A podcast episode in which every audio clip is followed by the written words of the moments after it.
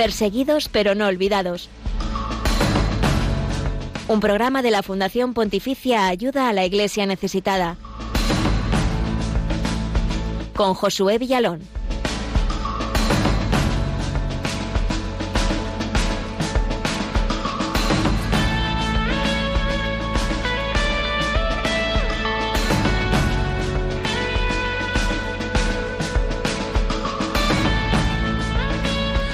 Buenos días, bienvenidos al programa de Radio María que es puente de información, oración y caridad con la iglesia pobre y perseguida en el mundo. Y comenzamos con muy buenas noticias que nos llegan desde Nigeria. ¿De qué se trata, Glaisis Carbonell? Buen día, Josué. Pues se trata de la liberación de tres seminaristas que habrían sido secuestrados en Kafanchan por un grupo yihadista. Desde ese seminario de Cristo Rey, donde por fin han regresado sanos y salvos, hablaremos con el padre Manuel Faue, uno de sus formadores.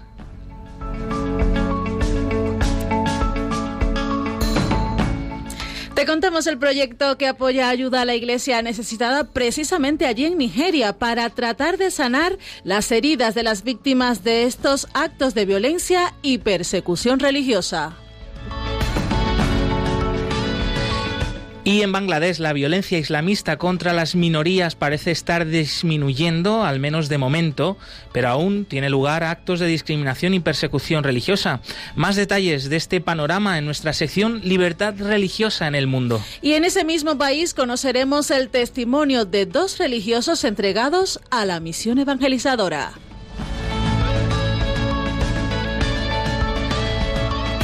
Y por último, en nuestra sección más cercana, en eh, nuestra sección cerca de ti, viajamos hasta Jaén con el delegado de ayuda a la Iglesia necesitada allí, Juan Carlos Escobedo. Buenos días, Juan Carlos. ¿De qué nos vas a hablar en esta mañana?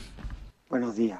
Quisiera poder transmitiros la experiencia de vida y esperanza que hemos tenido en la población de Andújar de Jaén. En una exposición hemos unido estrechamente la realidad de la Iglesia perseguida y necesitada con la esperanza de María. Junto a Jesús cargando con el madero camino del Calvario, hemos podido ver a tantos cristianos que siguen cargando con la cruz de Cristo. Hermoso testimonio de ellos para todos nosotros. Y seguimos aquí en esta casa, nuestra casa Radio María, dando a conocer la realidad de la iglesia pobre y perseguida en el mundo. También lo hacemos en redes sociales. Estamos en Twitter, donde somos arroba ayuda neces. En Facebook, ayuda a la iglesia necesitada. Y también nos puedes encontrar en YouTube y en Instagram. Efectivamente, y sobre todo en YouTube puedes poner rostro, y también ver los vídeos de algunos de los testimonios que te traemos hoy aquí.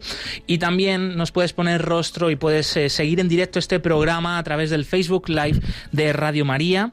Y al, al final del programa, eh, pues daremos el teléfono de la emisora para que puedas participar en directo con nosotros, con el equipo del programa, con todos los oyentes de Radio María. Así que os invitamos a que estéis muy atentos.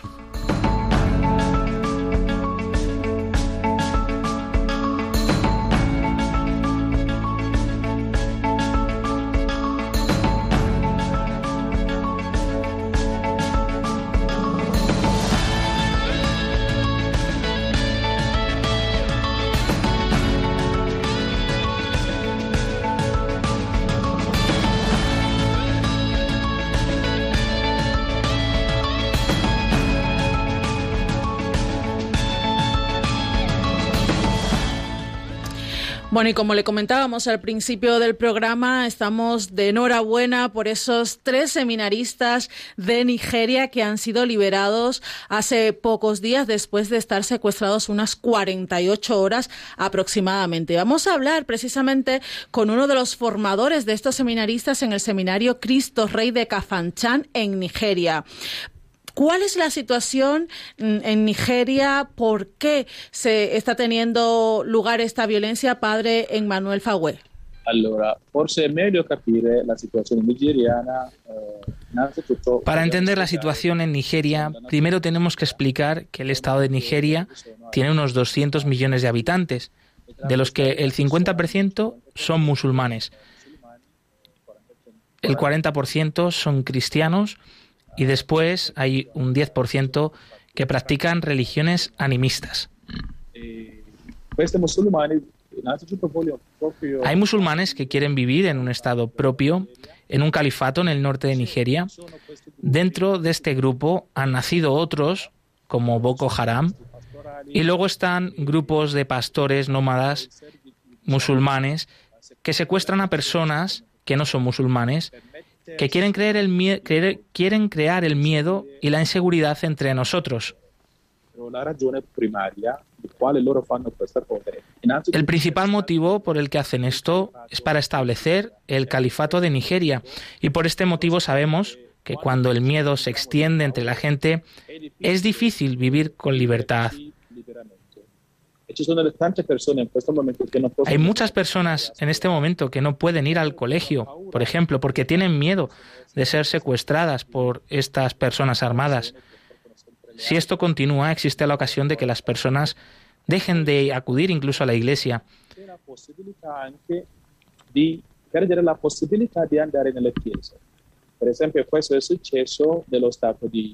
Por ejemplo, esto está ocurriendo en el estado de Benue. Allí existe una situación. Esto se encuentra en el centro de Nigeria. La gente no va a la iglesia porque tiene miedo.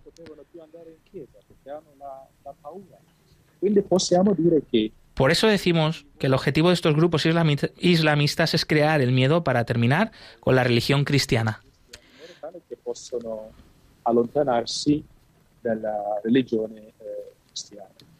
Bueno, estamos hablando con el padre Emmanuel Fabue, uno de los formadores en el Seminario Cristo Rey en Kafanchan, Nigeria, un sitio donde la violencia, la persecución religiosa es una realidad del día a día. Y por eso hemos querido preguntarle al padre Emmanuel cómo viven los cristianos esta situación, pues como él nos decía, de, miedo, de violencia tan difícil.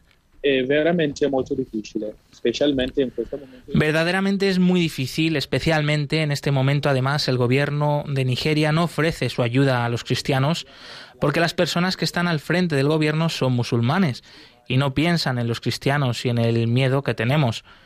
Somos cristianos los que piensan en la posibilidad, ahora los cristianos solo piensan en la posibilidad de autodefenderse. Hay un general retirado que ha dado una entrevista en la televisión recientemente que dice que todos en Nigeria, no solo los cristianos, debemos proteger nuestras vidas, debemos defendernos nosotros mismos porque el gobierno no tiene la capacidad de defendernos. visto que el gobierno es un poco, digamos, emballato, un poco también hay grupos que quieren defender el territorio y nuestras vidas. De esta manera tratan de que cuando lleguen las personas armadas, estos pastores, otros grupos radicales, ellos pueden evitar estos ataques. Porque lo que hemos visto es que cuando atacan las aldeas, los pueblos, ellos atacan a las mujeres, a los niños y luego a los ancianos. Porque claro, si asesinan a las mujeres o a los niños, entonces ellos rompen la posibilidad de que una comunidad crezca. Las personas cristianas no pueden así prosperar, las están forzando a desaparecer. Así que las personas armadas quieren extender su poder, quieren llegar al poder y expandir un califato islámico por toda Nigeria de esta manera. Bueno, felizmente estos tres seminaristas han sido liberados, pero queremos que el padre nos cuente, el padre Manuel, cómo se produjo ese secuestro, quiénes fueron los que lo perpetraron. Eh, Entonces, cuando se produjo este ataque al seminario, al principio no sabíamos quiénes eran estas personas, pero cuando han regresado nuestros seminaristas felizmente liberados, nos han contado entonces que eran pastores. Llegaron al seminario sobre las 7 de la tarde. Los seminaristas estaban en la capilla rezando. Eran 27 seminaristas. Algunos consiguieron escapar, pero cinco finalmente fueron secuestrados. C'erano 27 seminaristi pregando quando sono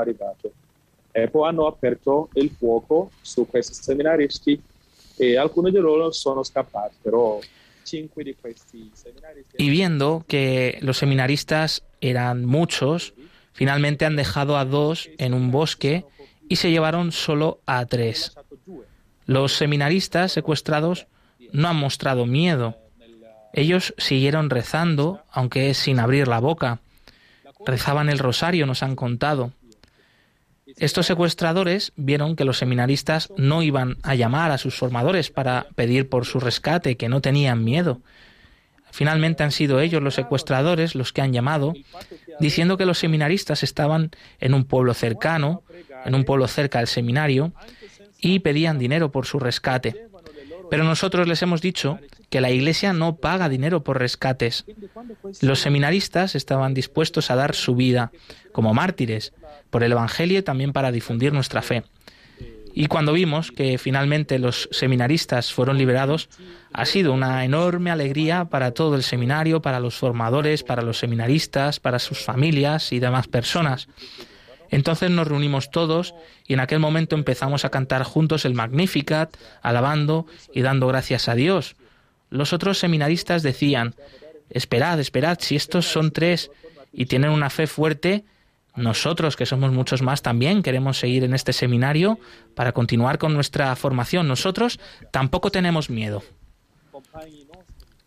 Definitivamente es un gran testimonio de fe el de estos seminaristas de Nigeria que a pesar de esa difícil situación de persecución religiosa pues siguen queriendo ser pastores para la iglesia. Pero precisamente una de las consecuencias eh, de, este, de estos ataques, de esta persecución en Nigeria es el cierre de algunos seminarios por ejemplo, este de Cristo Rey ha estado cerrado. Por eso le hemos preguntado al padre Manuel por qué así estuvo cerrado durante un tiempo el seminario de Cristo Rey.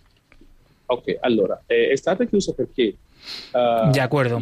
Ha estado cerrado porque los formadores, los obispos de la provincia eclesiástica a la que pertenece, tienen miedo porque han visto que no hay una estructura de seguridad que garantice la protección de los seminaristas la de estos seminaristas. que Por eso piensan que lo justo y prudente es cerrar el seminario y continuar de momento la formación por Internet. ¿Y qué hemos hecho nosotros aquí? Cuando los seminaristas han regresado de su secuestro, les hemos llevado al hospital para comprobar que estaban bien de salud. También han pasado allí una consulta de psicología para tratar de ayudarles por el trauma que habían vivido. Y cuando ellos ya terminaron en el hospital, también hemos hablado con dos psicólogos y con dos psicoterapeutas para venir al seminario y ofrecer terapias grupales y también terapias individuales para el resto que han sufrido más por este ataque. También ha ocurrido una cosa, que nos han visitado personas de un pueblo cercano, un pueblo vecino del seminario, para ofrecernos su ayuda vinieron justo después del ataque para decir a los seminaristas que estamos con vosotros a pesar de este ataque. Porque el seminario es para nosotros, para toda la comunidad, digamos, como una luz que hace presente la fe de los cristianos en esta región, en el sur de Kaduna.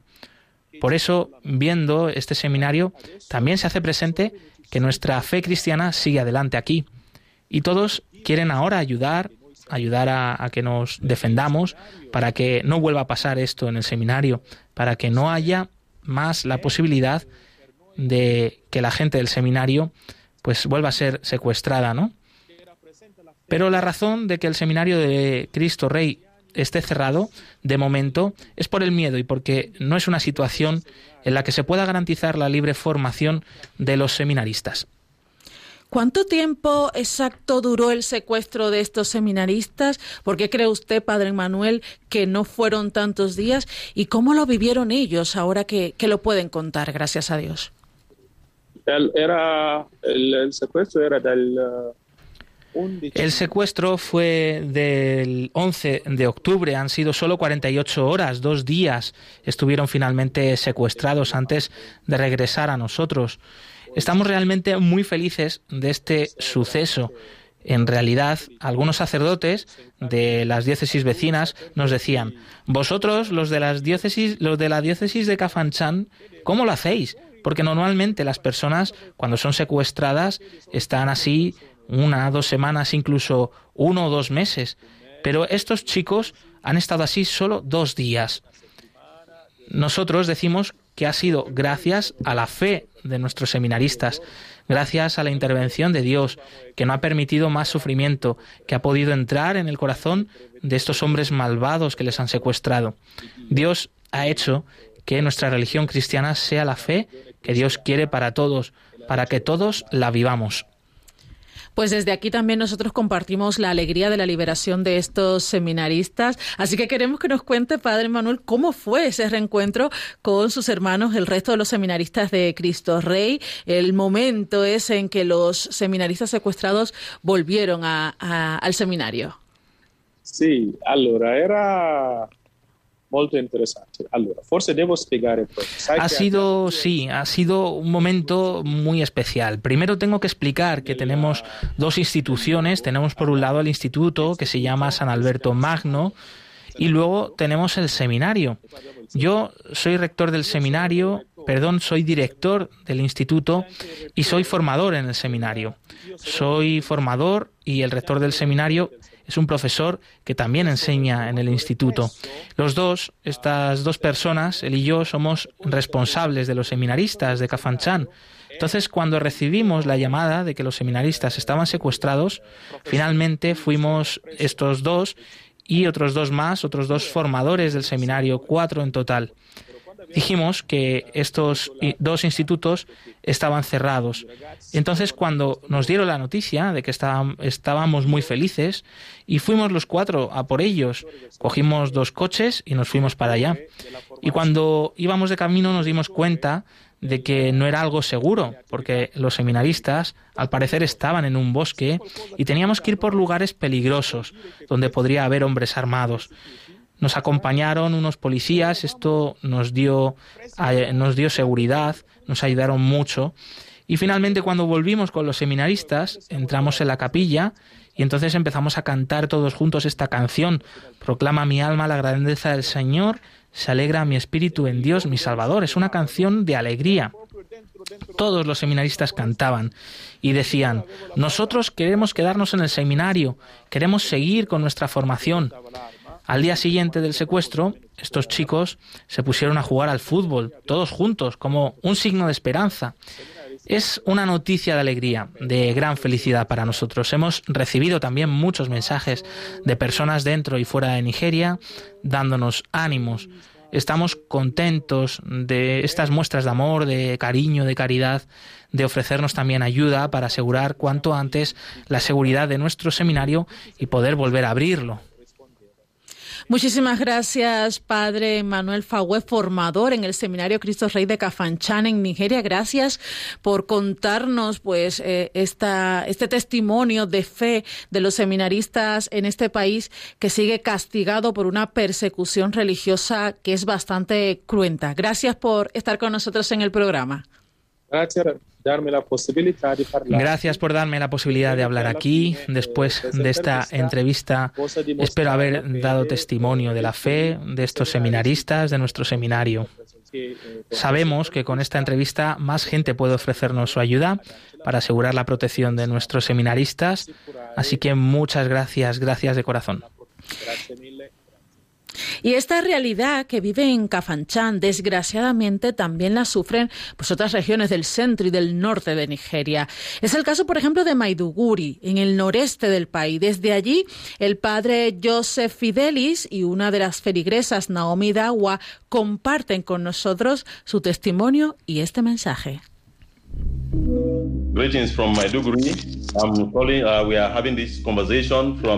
Saludos desde Maiduguri. Estamos concentrados en la capital del estado de Borno. Mi diócesis ha pasado por muchas dificultades. Ha habido una persecución de cristianos constante y planeada. Hemos perdido a muchas personas, han matado a muchos cristianos como animales salvajes en una cacería.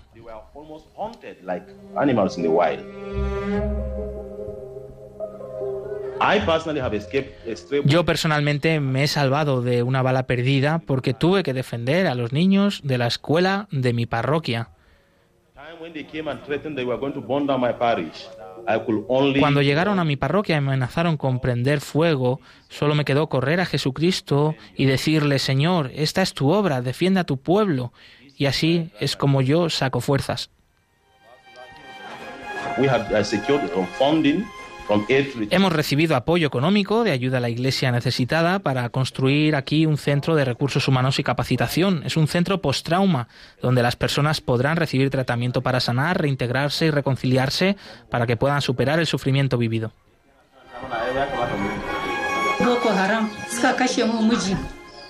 De Boko Haram mataron a mi marido delante de mis ojos y también mataron a mi madre. La Iglesia es quien nos ha ayudado a mí y a mis hijos desde que llegamos. Gracias, ayuda a la Iglesia necesitada por el apoyo que nos ha brindado. Recuerden que aunque la persecución es un gran sufrimiento para las personas, también les fortalece porque en su interior encuentran una razón para vivir. Necesitamos su apoyo para que podamos seguir asistiendo a estas personas que están sufriendo, porque África y Nigeria son el futuro de la Iglesia.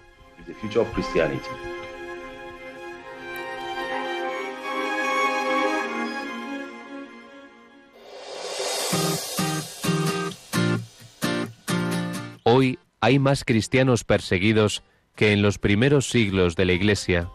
Nadie habla de ellos. Nosotros sí. Perseguidos pero no olvidados. Un programa de ayuda a la Iglesia necesitada en Radio María. Eres increíble.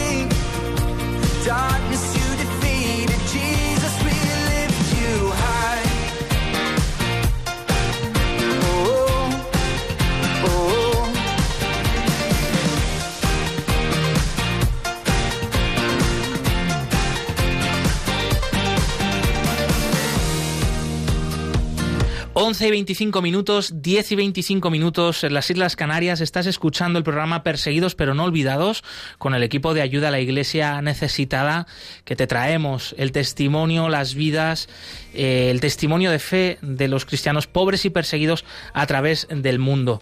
Ya queda poco para el próximo mes de noviembre, mes en el que tradicionalmente la Iglesia en todo el mundo recuerda a sus difuntos, eh, también a todos los santos que desde el cielo interceden por nosotros y también es tradición eh, pues rezar, ¿no? rezar por nuestros familiares, amigos, difuntos. Por eso desde Ayuda a la Iglesia Necesitada han puesto en marcha esta campaña de ofrece una misa para sostener a la Iglesia a través del mundo con los estipendios de misa, una pequeña cantidad, una aportación en agradecimiento por la celebración de una misa, ya puede ser por un difunto o también por una intención particular, que un sacerdote pobre de alguno de estos países eh, de los que te hablamos habitualmente en nuestro programa, por ejemplo Nigeria es uno de ellos del que acabamos de hablar, eh, pues celebre allí una misa por tus intenciones y a cambio reciba esa pequeña ayuda que le permite a él continuar su misión allí, eh, teniendo en cuenta, claro, que estas comunidades pues son muy pobres y no pueden sostener a su clero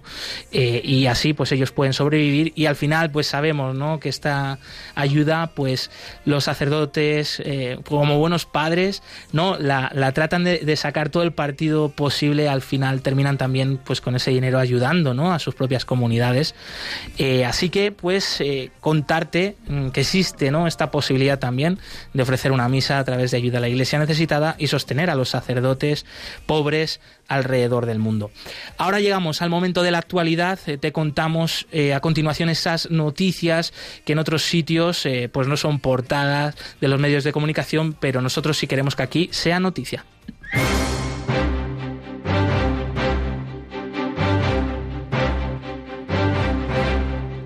Queremos que sea noticia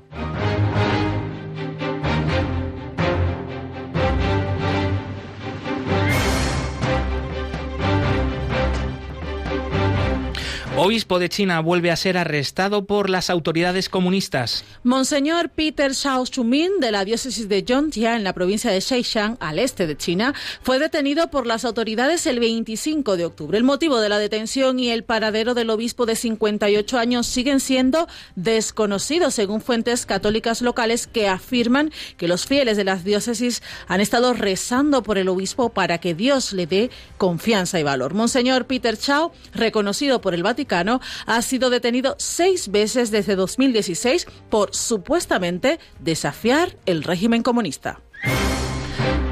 Obispos de República Democrática del Congo denuncian la ola de ataques contra la Iglesia. El actual arzobispo de Bakubu, Monseñor François Javier Marroy, ha denunciado una decena de ataques realizados por hombres armados contra parroquias, previsterios y conventos en solo un año. Las consecuencias de todos esos ataques son enormes, sin hablar del trauma y las heridas físicas y psicológicas, indicó el prelado.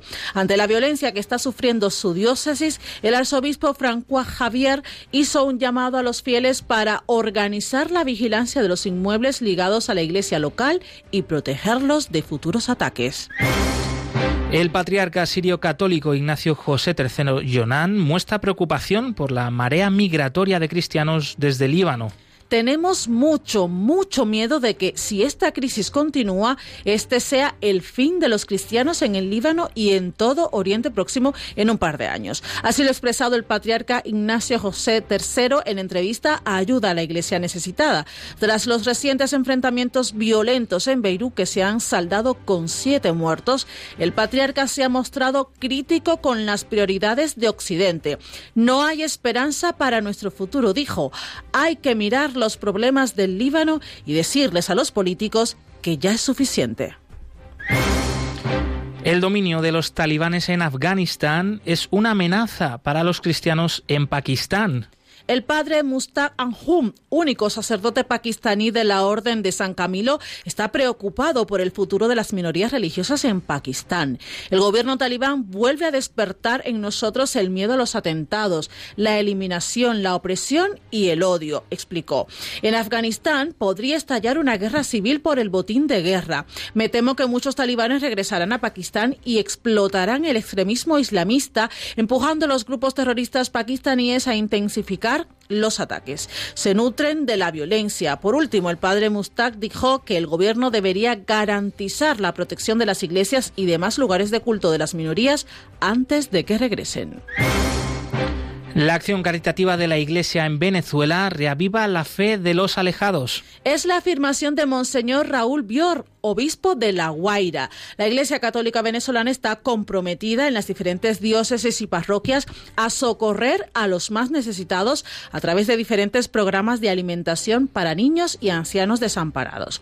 Una de las tareas más importantes en las parroquias y comunidades religiosas es ayudar a mantener la esperanza, como hizo la Virgen María al pie de la cruz, comenta el prelado. Sabemos que el buen Dios, el buen Dios no nos deja, no nos abandona en la necesidad que está ahí y que no nos dejará solos, más bien nos da la fuerza para luchar. Al compartir la palabra de Dios y al organizarnos para servir a los más pobres, construimos esperanza y encontramos una fuerza que nos anima a seguir adelante con fe y creatividad.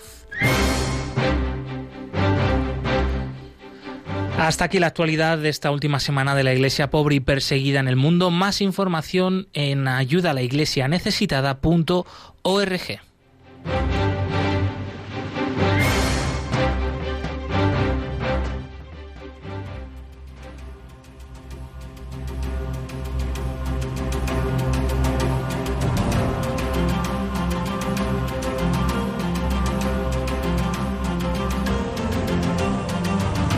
Testigos del siglo XXI.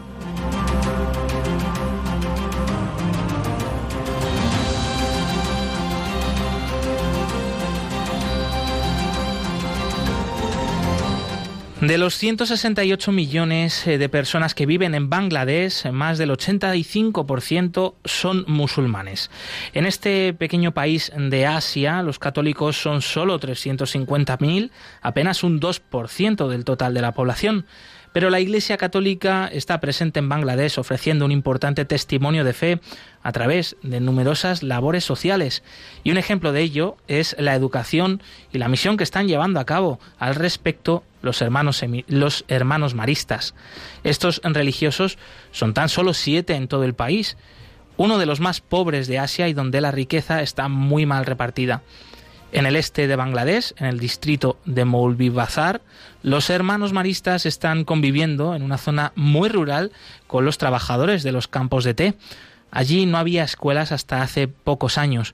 Ellos quieren dar a conocer el Evangelio, que dignifica y ofrece un futuro de esperanza a los más pobres. Por eso han puesto en marcha varios centros interétnicos y donde acogen a multitud de estudiantes, la mayoría de ellos musulmanes. Durante más de tres años, Ayuda a la Iglesia Necesitada ha estado apoyando y sigue hoy ayudando a los hermanos maristas en Bangladesh.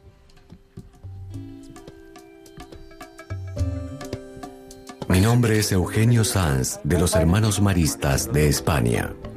Mi nombre es hermana Janet y soy de las Islas Salomón. Mi nombre es Martí Enrich y soy de Barcelona, España.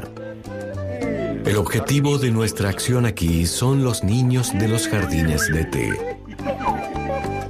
Los británicos decidieron establecer los jardines de té en esta área. Les prometieron una tierra de leche y miel, pero de hecho los engañaron. Las casas no les pertenecen, la tierra no les pertenece, todo pertenece a la empresa. Ningún ser humano merece esto. Queremos dignificar a la gente de aquí. Habrá una escuela secundaria, además un albergue para niños y niñas. Gracias a ayuda a la iglesia necesitada tenemos esta casa hermosa, el convento de los hermanos. Gracias a ustedes tenemos también este auto hermoso. Agradezco a todos los que están contribuyendo en todo el mundo. Los sueños de las personas se harán realidad. Gracias.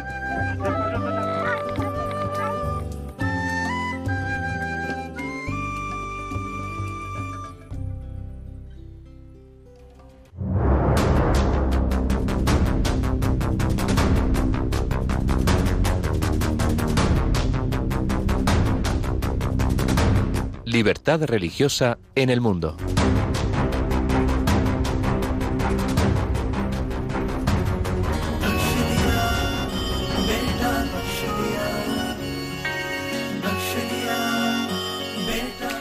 Aunque el islamismo ha sido la mayor fuente de persecución religiosa violenta en Bangladesh durante más de 20 años, la violencia islamista contra las minorías parece estar disminuyendo, al menos de momento.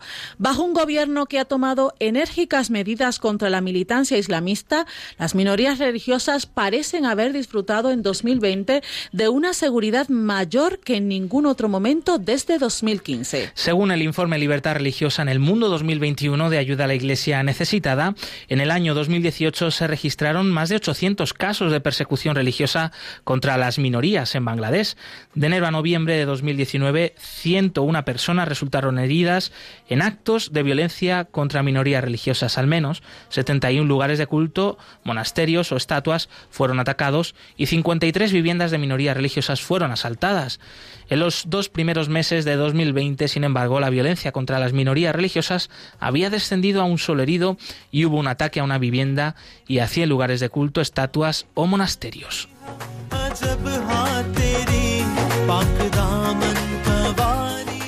A pesar de esta aparente reducción de la violencia contra las minorías, varias comunidades de Bangladesh siguen enfrentándose a una persecución continua. Entre los más vulnerables se encuentran los hindúes, los budistas, los ahmadíes y los cristianos.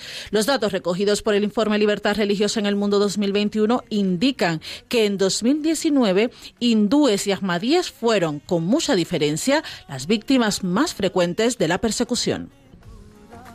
Solo en mayo de 2020, según la Federación Hindú Mundial, unos 30 ataques islamistas tuvieron como objetivo a la minoría hindú del país.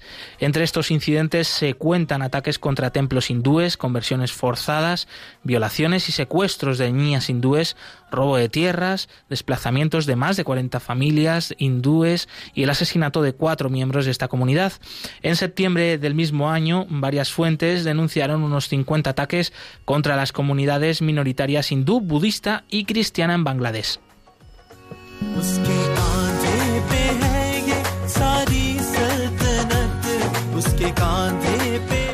Los miembros cristianos de los grupos tribales indígenas de Bangladesh, como los garos o los hasis, siguen sufriendo la persecución, aparte de las agresiones físicas y de las conversiones forzosas, con frecuencia cargan contra su medio de vida, destruyendo sus granjas, tiendas y establecimientos. También profanan las iglesias y se enfrentan a una gran discriminación social y económica. En los Chittagong Hill Tracks, parte de la violencia contra las minorías religiosas proviene de las permanentes tensiones entre las comunidades indígenas, fundamentalmente budistas, hindúes y cristianas, y los colonos bengalíes, que son mayoritariamente musulmanes. Muchas de esas tensiones giran en torno a la propiedad de las tierras. Durante los años 2019 y 2020, el gobierno central siguió aplicando una disposición legal emanada del Acuerdo de Paz de Chittagong Hill Tracks de 1997 para intentar reducir esas tensiones. En un país como Bangladesh, densamente poblado, en el que la propiedad de la tierra es enormemente apreciada, muchas organizaciones no gubernamentales denuncian que las minorías étnicas y religiosas son altamente vulnerables a ser desposeídos de ella. Por ejemplo, en la zona de Goragat del distrito de Dinaipur, al norte de Bangladesh, miembros católicos del grupo étnico indígena Santal, con la ayuda de la Iglesia Católica y de organizaciones no gubernamentales como Caritas, han luchado durante el periodo estudiado en este informe para recuperar las tierras de labranza de sus antepasados, que han pasado a manos de propietarios musulmanes. Por el momento han tenido escaso éxito.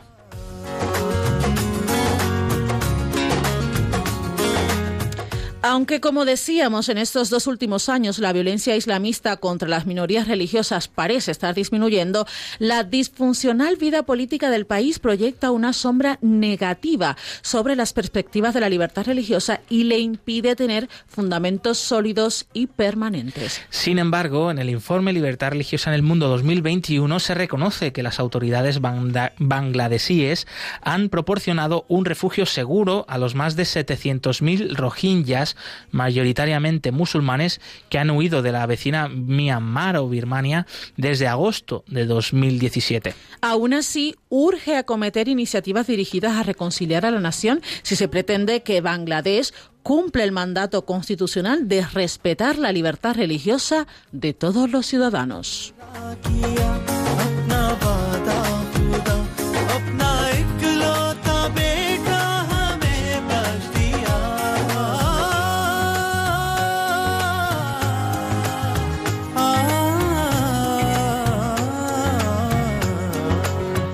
Ahora que conocemos un poquito mejor la situación de la libertad religiosa en Bangladesh, queremos eh, también eh, conocer más de cerca cómo viven su fe nuestros hermanos católicos allí. Así que hemos traído una canción, una canción con la que los católicos en Bangladesh veneran a la Virgen María. Se titula María, Madre, Reina del Cielo. En bengalí se dice Sorger Ranima María es un bonito ejemplo de cómo los católicos en países tan lejanos como Bangladesh, en un estilo musical típico de este país, también cantan a Dios y a la Virgen María.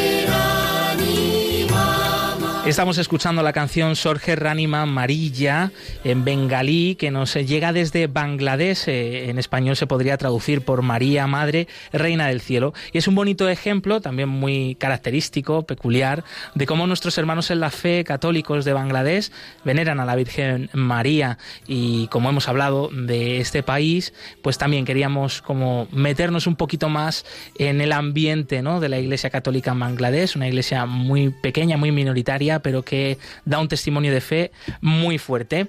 Y desde Bangladesh eh, volvemos aquí a España para conocer esos eventos de ayuda a la iglesia necesitada que van a tener lugar en los próximos días. Y antes damos el teléfono de la emisora para que podáis llamar desde ya y enseguida os damos paso y compartir con todos los oyentes de Radio María y con el equipo del programa eh, pues vuestros comentarios sobre los distintos temas que hemos ido tratando en el programa. También eh, eh, bueno, vuestras intenciones de oración, por ejemplo, por los cristianos perseguidos o mm, ya, pues, eh, no sé, particularmente también lo que queráis eh, compartir. Podéis llamar ya al 91005 9410, repetimos, 91005 9410.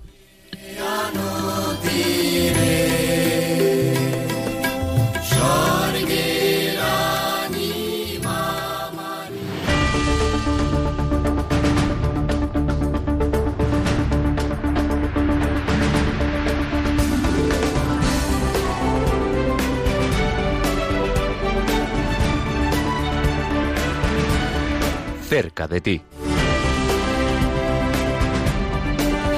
He dado mal el teléfono de la emisora, mis disculpas. cosas del directo, cosas del directo. Eh, el teléfono es 910059419, repetimos, 910059419. Y ahora sí estamos muy cerquita de ti, ¿no, Josu? Efectivamente, y estamos cerca sobre todo de nuestros oyentes de Jaén, porque desde allí tenemos con nosotros a Juan Carlos Escobedo, delegado de ayuda a la Iglesia necesitada en esta diócesis. Juan Carlos, buenos días, bienvenido. Buenos días. Y estás con nosotros para contarnos eh, pues este momento especial que, habéis vivido, que estáis viviendo en eh, Jaén, en Andújar, donde habéis tenido la exposición fotográfica y si fuera yo. Cuéntanos, Juan Carlos, eh, cómo ha sido la experiencia y la acogida de esta exposición fotográfica allí. Bueno, la experiencia ha sido una experiencia muy hermosa, con una gran acogida. Digamos que hemos conseguido, se ha conseguido hilar estrechamente lo que es la realidad de la Iglesia necesitada y perseguida en tantos sitios con la esperanza de María. En esta exposición, que era conmemoraban los 75 años de la cofradía, pues hemos podido ver cómo, junto a la realidad de a Jesús despojado y allí llevando su cruz, pues estaba la realidad actual de los cristianos que en tantos lugares del mundo están perseguidos y son necesitados. Mm. La conjunción de esas dos realidades ha sido muy hermoso. Estamos hablando de una colaboración, en este caso, de ayuda a la Iglesia necesitada eh, con la Hermandad de la Esperanza de Andújar, de Jaén, eh, y bueno, pues esa colaboración eh, pues se ha llevado allí esta exposición fotográfica que, Juan Carlos, ¿en qué consiste exactamente esta exposición fotográfica? Y a ti personalmente, pues, ¿qué, imagen de, estas que componen esta exposición pues te impacta más? Bueno, la exposición lo que muestra es las realidades de esa persecución y esa necesidad en muchos lugares del mundo, ¿no?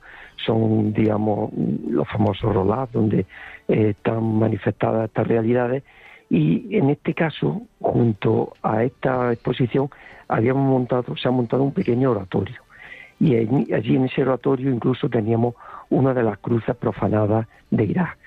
Esto mm, ha servido también para que las personas que pasaban por la exposición después pudieran ver cómo no era solamente cartones y fotografías, sino que había allí una realidad más tangible, que es la de esta persecución. Y esto hilado a esa otra manifestación de lo que es la cofradía y de lo que la cofradía manifiesta con su fe, bueno, hila y muestra también hasta qué punto la Iglesia es católica, es decir, la catolicidad de la Iglesia se muestra viendo lo que es lo próximo y lo lejano. Mm. Pues muy interesante y no sé si has tenido la ocasión de que pues alguna de las personas que se hayan acercado a conocer esta exposición pues te hayan podido comentar a ellos personalmente pues eh, qué es lo que les ha llamado más la atención, eh, alguna impresión que puedas compartir con nosotros. Pues sí, he visto un par de personas mm, que después de ver la exposición se acercaban y decían, caramba, vivimos aquí en una sociedad que creemos muy desarrollada, en un mundo que creemos que ya está terminado, que está perfecto, y ni mucho menos. El mundo todavía está, está penando por tantos lugares y nosotros tenemos que ser conscientes de esa realidad. Mm. Esa realidad que se nos presenta, digamos, muy de tarde en tarde, porque los medios no son muy prolijos en ese sentido, pero que gracias a manifestaciones como esta, pues se nos hacen más próximas. Realmente hubo algunas personas que se manifestaron en ese sentido que le había llamado mucho la atención. Y lo que también valoraron también bastante es que habíamos puesto ese pequeño oratorio, es decir, que era una exposición eh, que coste que fue iniciativa de la cofradía, ¿eh? lo de poner el oratorio. Este, el, el, disponer de allí un pequeñísimo espacio donde de alguna forma pues se podía hacer manifestación esa fe después de ver la realidad con la que se encontraba en la exposición. Pues un momento muy especial que habéis vivido desde la Delegación de Ayuda a la Iglesia Necesitada en Jaén, Juan Carlos, y que dentro de unos pocos días también vais a tener una cita muy importante y que sí, bueno, es interesante que nuestros oyentes de Radio María la conozcan. Presentáis el informe Libertad Religiosa en el Mundo. Así es, el próximo 5 de noviembre, si Dios quiere, se presenta el informe Libertad Religiosa y en una primera instancia será una rueda de prensa por la mañana y después en el seminario diocesano al que todos estamos invitados pues será una presentación formal de esa realidad en el mundo en la que bueno desde la iglesia necesitada se pide como siempre oración por estos cristianos y se pide también la ayuda que se pueda aportar que bien necesario mm, Pues invitamos a todos los oyentes de Radio María, eh, de Jaén, de la zona de Jaén, que se puedan acercar a conocer la presentación del informe Libertad Religiosa en el Mundo el próximo 5 de noviembre en Jaén Capital, en el Salón de Actos del Seminario Diocesano de Jaén. Juan Carlos Escobedo, muchísimas gracias por haber estado con nosotros. Muchísimas gracias a vosotros. Y tenemos una llamada eh, de Antonia desde Madrid. Eh, buenos días, bienvenida Antonia. Hola, bueno. Adelante, te escuchamos. Mira, estoy hablando que es importante eh, esto, rezar por todos los difuntos. A mí me ha despertado, pues que es verdad que tengo muchos difuntos y quiero pues que me apunten para, para ayudar también a estos sacerdotes con mis difuntos. Pues muchas gracias por tu reflexión. Es muy importante que la tengamos en cuenta. Todos nosotros, desde aquí, desde el equipo de este programa de ayuda a la Iglesia necesitada, pues lo tenemos presente y también seguro que todos los oyentes de Radio María. Muchas gracias, Antonia, desde Madrid. Bueno, y antes de seguir con cerca de ti, os voy a decir algo. Y es que seguimos en redes sociales, estamos en Twitter, donde somos arroba ayuda iglesia 6, en Facebook, ayuda a la Iglesia necesitada, y tenemos un correo, eh, perseguidos pero no olvidados, arroba radiomaria.es donde eh, nos pueden escribir para pues sugerirnos también eh, propuestas de temas en el programa y nosotros haremos lo posible por tratarlo. ¿Qué realidad de cristianos perseguidos en el mundo te gustaría conocer? Y seguimos cerquita de ti porque seguimos hablando de la presentación del informe Libertad Religiosa en el Mundo para conocer precisamente cómo se comporta este derecho fundamental. Y esta vez está con nosotros José Fernández Crespo que nos va a contar pues dónde se va a presentar próximamente. Buen día Crespo, bienvenido. Buenos días amigos y saludos a todos los que nos escuchan. Pues sí, este próximo miércoles 3 de noviembre participaré a partir de las 7 de la tarde en una nueva presentación del Informe de Libertad Religiosa en el Mundo 2021, esta vez en la Diócesis de Castellón. Será en el Salón de Actos de la Concatedral de Santa María en la calle Mayor 41 y contará con la participación eh, del obispo de Segorbe Castellón, Monseñor Casimiro López Llorente. Así que nada, eh, os espero a todos los eh, castellonenses a esta nueva edición del informe, a esta nueva presentación del informe de libertad religiosa. Muchas gracias.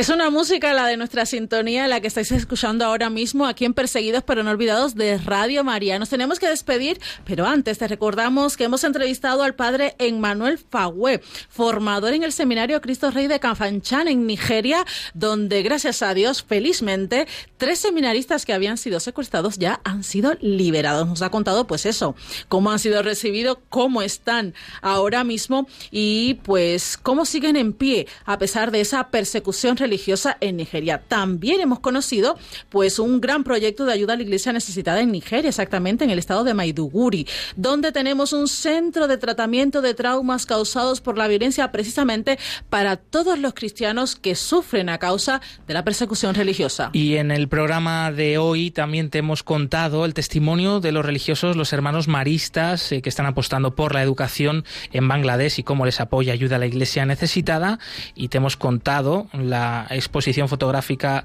eh, Y si fuera yo, que ha tenido lugar en Andújar, en Jaén. Allí también, en Jaén Capital, va a tener lugar la presentación del informe Libertad Religiosa en el Mundo el próximo 5 de noviembre y también se va a presentar en Castellón. Estamos muy atentos a los eventos de ayuda a la iglesia necesitada a través también de la web ayudalaiglesianecesitada.org en el apartado de agenda y eventos. Recordamos que ahora que va a comenzar el mes de noviembre, mes en el que rezamos tradicionalmente por nuestros difuntos, Ayuda a la Iglesia Necesitada ha lanzado esta campaña, ofrece una misa para sostener a la Iglesia en el mundo a través de los estipendios de misas. Cualquier sacerdote pobre alrededor del mundo puede recibir pues un apoyo económico. En agradecimiento él celebra una misa por tus intenciones. Tienes también toda la información en, en nuestra web. Nosotros nos volvemos a escuchar el próximo 4 de noviembre y a la misma hora, a las 11 de la mañana aquí. Despedimos a Javi Esquina que nos ha acompañado en los controles. Muchas gracias. Gracias, Glaisis Carbonel. Siempre es un placer. Movidos por el amor de Cristo al servicio de la Iglesia que sufre, un fuerte abrazo y hasta pronto. Concluye en Radio María, Perseguidos pero no olvidados, un programa de la Fundación Pontificia Ayuda a la Iglesia Necesitada, con Josué Villalón.